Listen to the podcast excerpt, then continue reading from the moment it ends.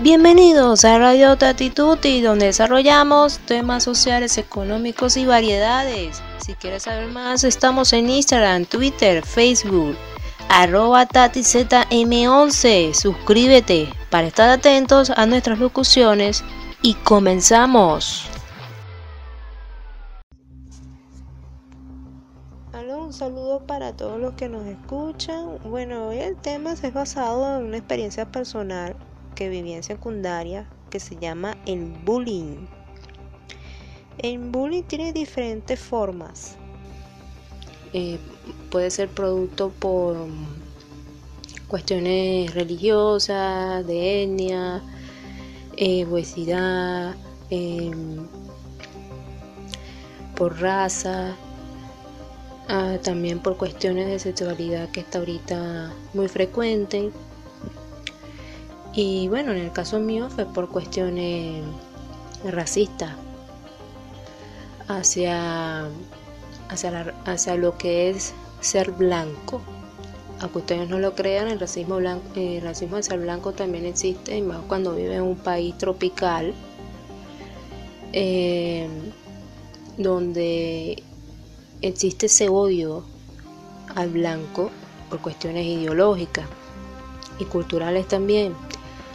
Cuando yo estaba en secundaria, recuerdo yo que muchas veces se, burlaban de mí porque yo era muy blanca, muy blanca. Y, y bueno, había personas que, que, se metían con eso, más que todo caballeros, ¿eh?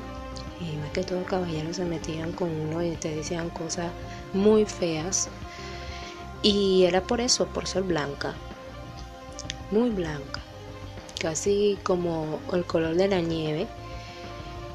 Y te empezaban a decir que fueras para la playa, que fueras para a porque estabas muy blanca, que, se te veían las ojeras, que, o sea, todas esas cosas que, que mucha gente de los parámetros, estereotipos que implica vivir en una, una sociedad del trópico y la cultura caribeña no se ven bien vistos, pues.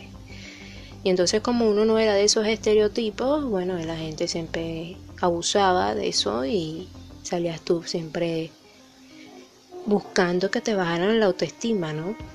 Claro, pero ¿cómo hice yo para enfrentar esto? Bueno, simple. Eh, el bullying hay que enfrentarlo.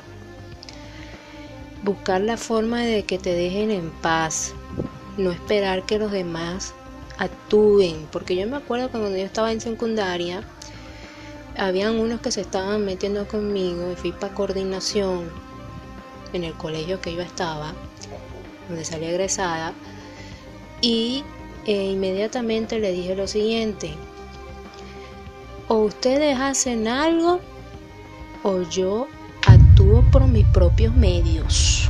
Así dije yo. Pues simplemente tuve que caer en la segunda porque esta gente no había dicho nada, porque lamentablemente hay que enfrentar estas cosas a, su manera. Y bueno, sí, lamentablemente tuve que agarrar una mesa o pupitre, como lo quieras llamar, y se lo lancé en la cara. Y pues ahí se acabó el bullying. Porque cuando tú enfrentas a este tipo de gente, inmediatamente se acaba todo. Y después de que los demás se enteraron de esto, más nunca se metieron conmigo.